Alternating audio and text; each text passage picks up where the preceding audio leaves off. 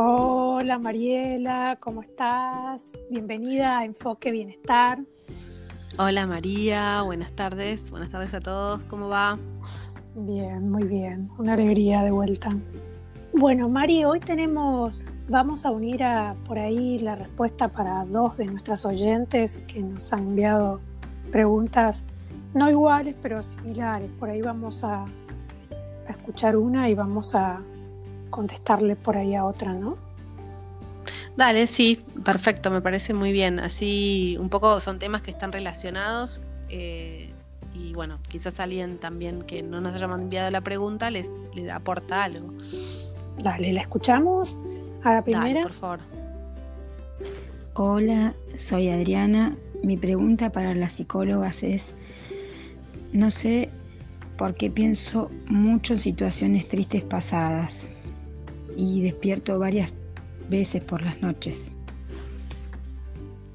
Bueno, y eh, también le responderíamos acá un poco a Olga, que es otra oyente que nos hizo llegar también sus preocupaciones acerca de, cómo está viviendo este momento eh, tan este, significativos para todos, que es el tema de estar encerrados, ¿no? Estar viviendo la cuarentena.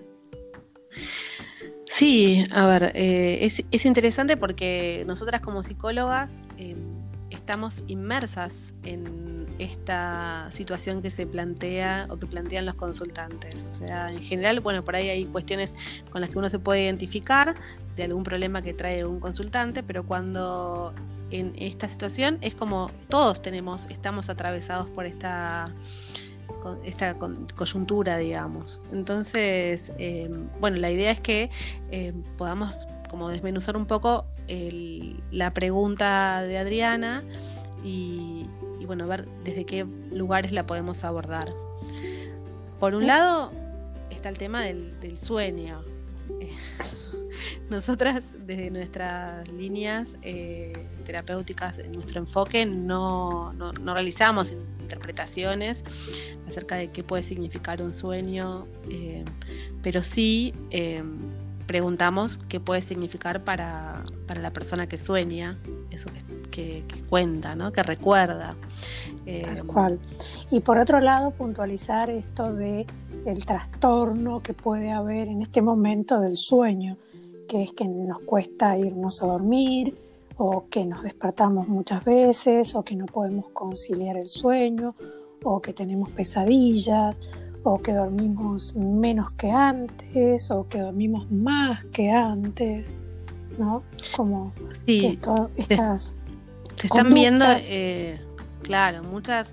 Está afectando esta rutina nueva, eh, que, que, esperemos que no sea rutina por mucho tiempo, pero esta situación particular lo que hace es que eh, las conductas no sean tan adaptativas en ese sentido, o sea, eh, al cambiar la organización familiar, a, cambiar esta cuestión, en muchos casos cuestiones laborales, cuestiones de alimentación, por ahí hay más consumo de, alcohol, porque bueno, yo escuché ya muchas veces esto del vinito a las 7 de la tarde y bueno, esas cosas a veces no colaboran con sostener un sueño, o como nosotros llamamos, una higiene del sueño adecuada. Sí, otra, otra cosa que le agregaría yo, Mari, es el tema de la este, exposición eh, a las pantallas, que bueno, ahora parece que nosotros lo hemos normalizado y yo digo, ¿cómo hemos cambiado? ¿no? Porque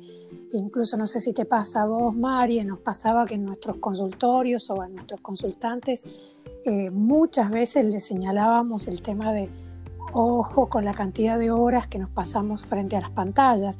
Y ahora es todo lo contrario, es tenemos que estar con las pantallas porque es el único medio que tenemos para seguir eh, conectados con los otros, con nuestros familiares, y entonces está el colegio, el trabajo y las conexiones sociales. Eh, sí, como que todo el mundo pasa por a, través de la pantalla mayormente, excepto los, convivientes. Eh, la manera de conectarme con el mundo es a través de una pantalla. Eh, hay estudios que mucho antes del tema de la pandemia, eh, se habían, bueno, habían concluido que hay un mayor desgaste cognitivo estando eh, interactuando a través de pantallas, porque la, bueno, esta cuestión de estar todo el tiempo prestando atención, la luz, bueno, hay, hay como varios factores que, que, afectan y producen por ahí más cansancio, además de que afectan a, a la vista.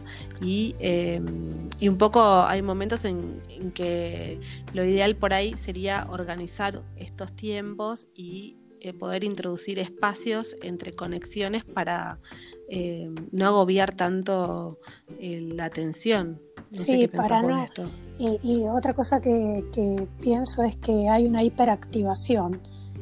sí, total. El sistema nervioso central se hiperactiva por la luz, por el movimiento y por el tema. No sé si te ha pasado a vos, Marie, que cuando estás viendo una serie, la curiosidad nuestra por saber lo que viene en el capítulo siguiente. Y eso hace, y le pasa a los chicos también, cuando están viendo una serie y logramos que estén entretenidos, por un lado es un arma de doble filo, ¿no? Porque el estar entretenido, es decir, que están muy motivados con aquello que están viendo, están teniendo una hiperestimulación del sistema nervioso. Y eso luego para este, eh, llevarlo al, estado de, descanso y de relajación cuesta muchísimo más. Entonces, eh, esto ha alterado después el tema del momento de irse a dormir, el, ponerse a dormir y el conciliar el sueño. Bueno, una cosa que nosotros siempre recomendábamos eh, pre-cuarentena era que los aparatos tele, em, tablets, celulares, eh, se apaguen un rato antes de empezar a eh, intentar descansar, conciliar el sueño. O sea, esto de apagar el celo y cerrar los ojos no estaría siendo lo, más recomendable porque no, necesariamente se logra bien un descanso eh, de esa manera. Em, eso es un consejo para siempre. Ahora, bueno, que tenemos más como vos decís, eh, sobre estimulación con todas las pantallas durante todo el día, es importante empezar a, propiciar cosas que nos ayuden a contrarrestarlo. O sea, sabemos que, bueno, si trabajo con la computadora, si me conecto con mis amigos con la computadora, si eh, tengo que estudiar, todo eso no lo voy a poder evitar. Entonces, eh, no vamos a resistirnos a eso, pero sí vamos a poder registrar y, e intentar introducir eh, cuestiones saludables en el medio, como para que compense un poco. Entonces. Sí, habría que tener, chequear un poco y tener en cuenta esto de la organización de los horarios, volver, porque eh, es verdad que el gran organizador nuestro es, en el caso de los adultos, es el trabajo y en el caso de los chicos es el colegio. Bueno, como esto no está ocurriendo, vamos a tener que nosotros ponernos un poquito más eh, rígidos, por así decirlo, en esa eh, organización clave de los momentos, de los horarios, de cuando tomamos clases, cuando tenemos un encuentro social. Está bueno esto de programar los encuentros sociales por ahí para eh, días que no tenemos clases.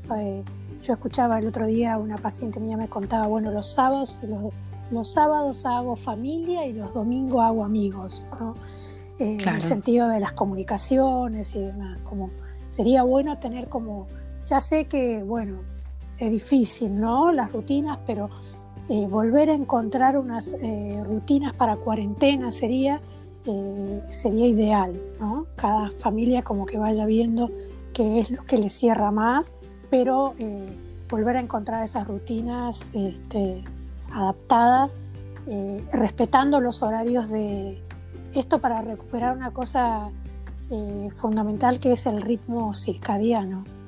Totalmente. Que, es un, funcionamiento de la glándula pineal que funciona con la luz y que cuando se ve alterada este, nos trae muchos trastornos en el sueño, en el estado de ánimo, en la alimentación. Exactamente. De hecho, están, eh, había un, hace poquito me llegó un estudio que, que se estaba haciendo eh, sobre el reloj biológico que estaba siendo alterado. Entonces había preguntas relacionadas con cómo estábamos durmiendo, cuántas horas, cuánto nos, costaba dormir o si teníamos este registro, viste que no sé si te pasa, pero por ahí te despertás y querés saber qué hora es eh, y decís, a ver, ¿qué hora es? Son las 7 y por ahí son las 6 o por ahí son las 8 o son las 7, que es increíble cuando te tenés que ir a dormir y decís, me tengo que despertar a las 8 y te despertás a las 8 sin reloj, o sea que es la hermosura del reloj biológico que está la preparado. Coincidencia. Que no es coincidencia, eh, pero que es como que el cuerpo lo sabe. Esto del chiste ese es viernes y tu cuerpo lo sabe y en esta época de cuarentena que el cuerpo no estaría sabiendo nada, ¿no? No entiende nada. Eh, y bueno, yo, yo siempre digo, eh, hay muchas preguntas y hay muchas cuestiones que se nos están planteando, las cuales no tienen una solución única y, tampoco tenemos que, buscarlas. Sí, hay que buscar qué preguntas nos podemos hacer para adaptarnos a este momento que ya va a pasar, nada es permanente en la vida y, esto, como somos animales de costumbre, bueno, nos tenemos que acostumbrar de la mejor manera, de la forma más saludable. Eh, con respecto a lo de Adriana y Ola que plantean el tema del sueño, bueno, intentar ver qué es lo que veo antes de dormir, eh, con qué me conecto. En YouTube eh, o en Instagram hay infinidad de, ejercicios de meditación, de respiración, que colaboran muchísimo con, esto de, limpiar un poco la cabeza de, de los residuos diarios, de esto de Prepararme para dormir. Claro, exactamente. Eh, intentar estar eh, menos en el cuarto durante el día, porque también es eso. O sea, a veces hay gente que yo me han contado que han estado todo el día trabajando desde, su cama, que, no, se han sacado ni el pijama. Mm. Entonces, y no es que hay un estado depresivo ni mucho menos, sino que es una cuestión de, bueno, estaba cansada, no tenía ganas. Y bueno, la idea es como que levantarse, ducharse, eh, si es posible, y si es posible aunque sea eh, moverse un poco, caminar, eh, si se tiene alguna rutina, también hay clases de gimnasia, de yoga, de caminatas, si hay un rayo de sol, intentar aunque sea con el barbijo, por favor. exponerse un ratito al sol. Eh, eso nos cambia muchísimo el estado anímico. Eh, poder eh, escuchar música un rato, conectarnos con momentos felices, o sea, digo, hay tener tener pequeños recreos. Porque Exactamente. Una, una cuestión que se ha, se ha este, cortado completamente en esta cuarentena es por ahí los recreos para los adultos, bueno, para los chicos también, pero especialmente para nosotros que era, no sé, salidas, ir a comer, ir a tomar algo, ir a un cafecito, ir al cine, eh, eh, ir a jugar un partido de tenis, ir a eh, hacer gimnasia, este, baile con no sé quién, en no sé dónde. Bueno, todos esos pequeños o grandes recreos se, han, visto afectados. Entonces, ahora el gran desafío es reciclarse, esta palabrita que a mí me gusta mucho, ¿no? Reciclarnos nuestros recreos, cómo, cómo encontrar eh, ese lugar, ese espacio, ese momento y ese hacer qué que nos provoque eh, el recreo, ¿no?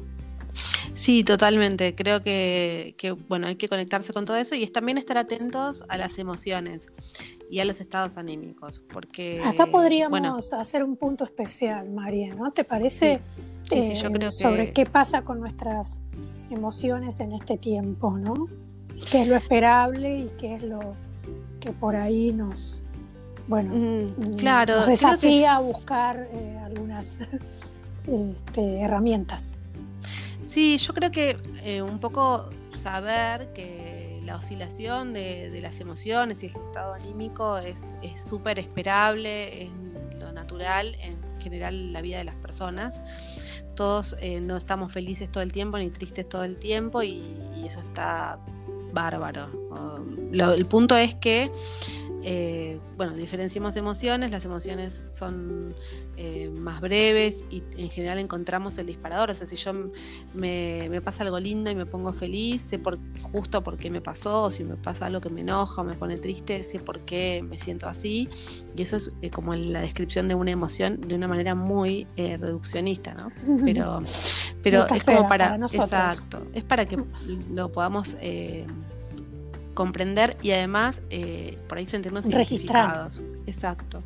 Y después el estado anímico por ahí es esta acumulación de, estos estados emocionales eh, y que en algún momento eh, por ahí me encuentro en que no sé exactamente por qué me siento como me siento, que quizás puede llegar a ser un poco más decaída de lo normal, de lo que en general es normal para mí. Y eh, ahí ya hay una alteración del estado anímico, que en muchísimos casos es súper eh, manejable trabajando con, como con estos pequeños recreos que mencionábamos, con, una cuestión de, empezar a enfocarse, como decimos nosotros acá, enfoque bienestar, en cuestiones que nos hagan bien, que nos conecten con cosas eh, que nos, lindas. y en eventualmente pedir ayuda, porque una cosa que hay que destacar de este momento es que existe un aislamiento, pero eh, el aislamiento no debe ser social. Sí, entonces es re importante señalarlo, porque mm. a veces el tema de no poder encontrarnos eh, con nuestros familiares, con nuestros seres queridos, con nuestras personas significativas, no quiere decir que no tenemos que mantenernos en contacto con ellos poder tener un momento de charla, un momento de, verse por la videollamada y demás. Eso hay que cuidarlo. Si bien hablamos, parece, ¿no? Al comienzo del post veníamos, ojo, con la exposición, con las horas de exposición a, los aparatos, pero bueno, tenemos que organizarnos para no perder, porque a veces las obligaciones eh, este, mandan en nuestras decisiones y hay que tener cuidado con eso porque sí. Eh, el aislamiento físico no es social, no es familiar en relación a que eh, por ahí no necesito hacer una videollamada, puedo hablar por teléfono con mi ser querido, contarle una anécdota, eh, mandarle un chiste y reírnos un rato o lo que sea que, nos pueda mantener conectados. Eso es clave. o sea, cultivar todos los hábitos que puedan sumar y también aceptar que hay días que voy a estar un poco más triste porque en esta situación hay una pérdida clara en este momento que cada uno la vive muy personalmente y de acuerdo a su contexto de mayor o menor medida. Entonces eso también, o sea que digo, no, no, estamos haciendo una oda a la felicidad porque es cierto que es un momento complicado, pero aceptarlo es el primer paso para, por lo menos, como decías antes, reciclarme o por lo menos eh, encontrar estos factores de protección o de resiliencia que me van a ayudar a eh, adaptarme lo mejor posible y a seguir adelante, que, que es un poco lo que todos buscamos. Bien, otro tips práctico sería este, ¿no? Que cada uno se pregunte qué es cuáles son sus factores de, resiliencia, qué es lo que a mí me ayuda. Y tenerlo como chequearlo, porque también puede ir cambiando, ¿no? Al comienzo de la, no sé, de la cuarentena por ahí, para mí era importante salir a caminar eh, dos veces por, semana en, la manzana de mi casa. Ahora me aburría, a mí me ha pasado que me dicen, ahora me aburrí de hacer eso. Bueno, ahora el desafío es chequear que, que en este momento cuál sería ese factor que a mí me, me, me, da ánimo, me hace sentir bien, me conecta conmigo. Sí, te, eh, sostiene, te, da fortaleza. Claro.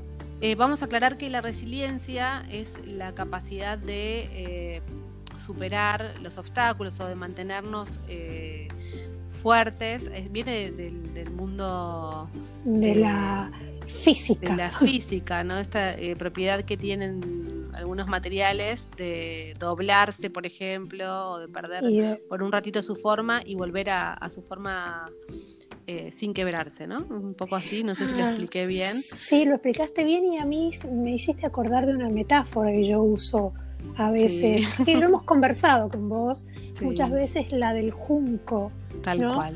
La del junco, y por ahí ese puede ser una metáfora linda para, para, todos nosotros en este momento, ¿no? Que estamos frente a una gran tormenta que vendría a ser el, la pandemia, el COVID, y que nosotros como juncos, por algún momento, este, nos doblamos hacia donde va esa, es el, esa tormenta o ese viento, pero no nos rompemos, no nos quebramos, al revés, creo que engañamos al viento por un rato y le hacemos creer que lo vamos acompañando, pero cuando el viento pasa o la tormenta pasa, nosotros recobramos nuestra forma original y no nos rompemos. Por ahí nos magullamos un poquito, nos lastimamos un poquito, pero nada. Es parte de la vida. sí, eh, tal cual. Hay algo, bueno, me parece eh, muy interesante eh, destacar que quizás este tema que es tan actual, por ahí van a, van a llegar y hay otros mensajes relacionados, podríamos ir abordando diferentes aspectos, eh, como el teletrabajo, bueno, hay otras eh, situaciones o las cuestiones familiares, de pareja, que, están impactadas por esto, pero eh, para eso necesitamos también recibir las preguntas. Así que los que nos quieran enviar preguntas pueden buscarnos en Instagram en arroba enfoque bienestar. Eh, bueno, o pueden buscarla a María en tu Instagram, que es arroba... Eh, eh, arroba maru-cornejo. Claro, o el mío, que es arroba Mariela Corrado. Y bueno, nos pueden enviar sus preguntas por audio o incluso por mensaje. Nosotras estaríamos encantadas de escucharlas y, y, bueno, ver si podemos responderlas, que es un poco el trabajo que estamos haciendo acá. Sí, sí. Bueno, un placer eh, hoy eh, conversar sobre esto y bueno, seguimos esperando para seguir puntualizando y respondiendo todo, todo lo que quieran preguntarnos aquí. bueno muchas gracias. Por hoy lo terminamos. Un beso, María. Saludos.